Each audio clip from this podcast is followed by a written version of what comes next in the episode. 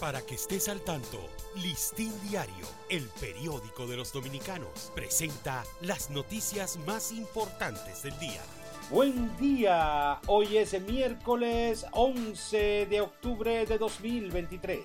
El Consejo Nacional de la Magistratura inició ayer el proceso de preselección de postulantes con miras a las vistas públicas para escoger a los nuevos cinco jueces del Tribunal Constitucional, incluyendo al presidente de esa alta corte, magistrado Milton Ray Guevara.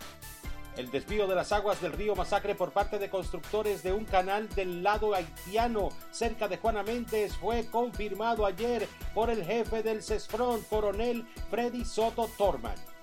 Los jóvenes de entre 18 y 30 años de edad constituyen el 27% del padrón general a usarse en las elecciones de mayo del 2024, que se proyecta en 8.111.654 con un crecimiento de más de medio millón en comparación con los comicios de 2020.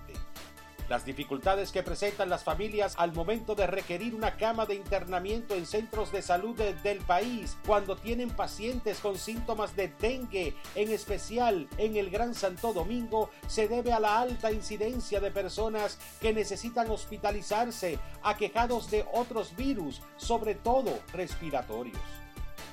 En medio de un incremento de los trastornos mentales en el país, los pacientes con estas condiciones siguen viviendo cada día las dificultades de acceso a prevención, consultas, tratamientos e ingresos al momento de requerir una atención especializada y oportuna, exponen diferentes sectores del sistema.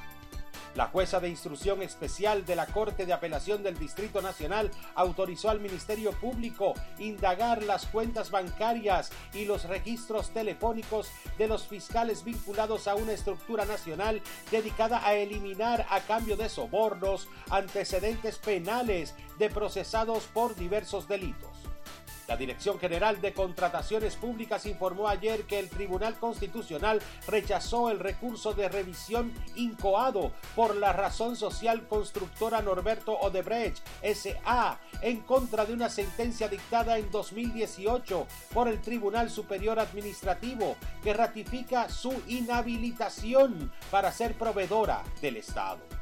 El presidente Luis Abinader se colocó ayer detrás de una baranda blanca en el Salón Las Cariátides del Palacio Nacional para dar el toque de campana que oficializó la colocación de emisión de acciones preferentes del Banco Promérica a través de la Bolsa de Valores del país. Para ampliar esta y otras noticias, acceda a listindiario.com.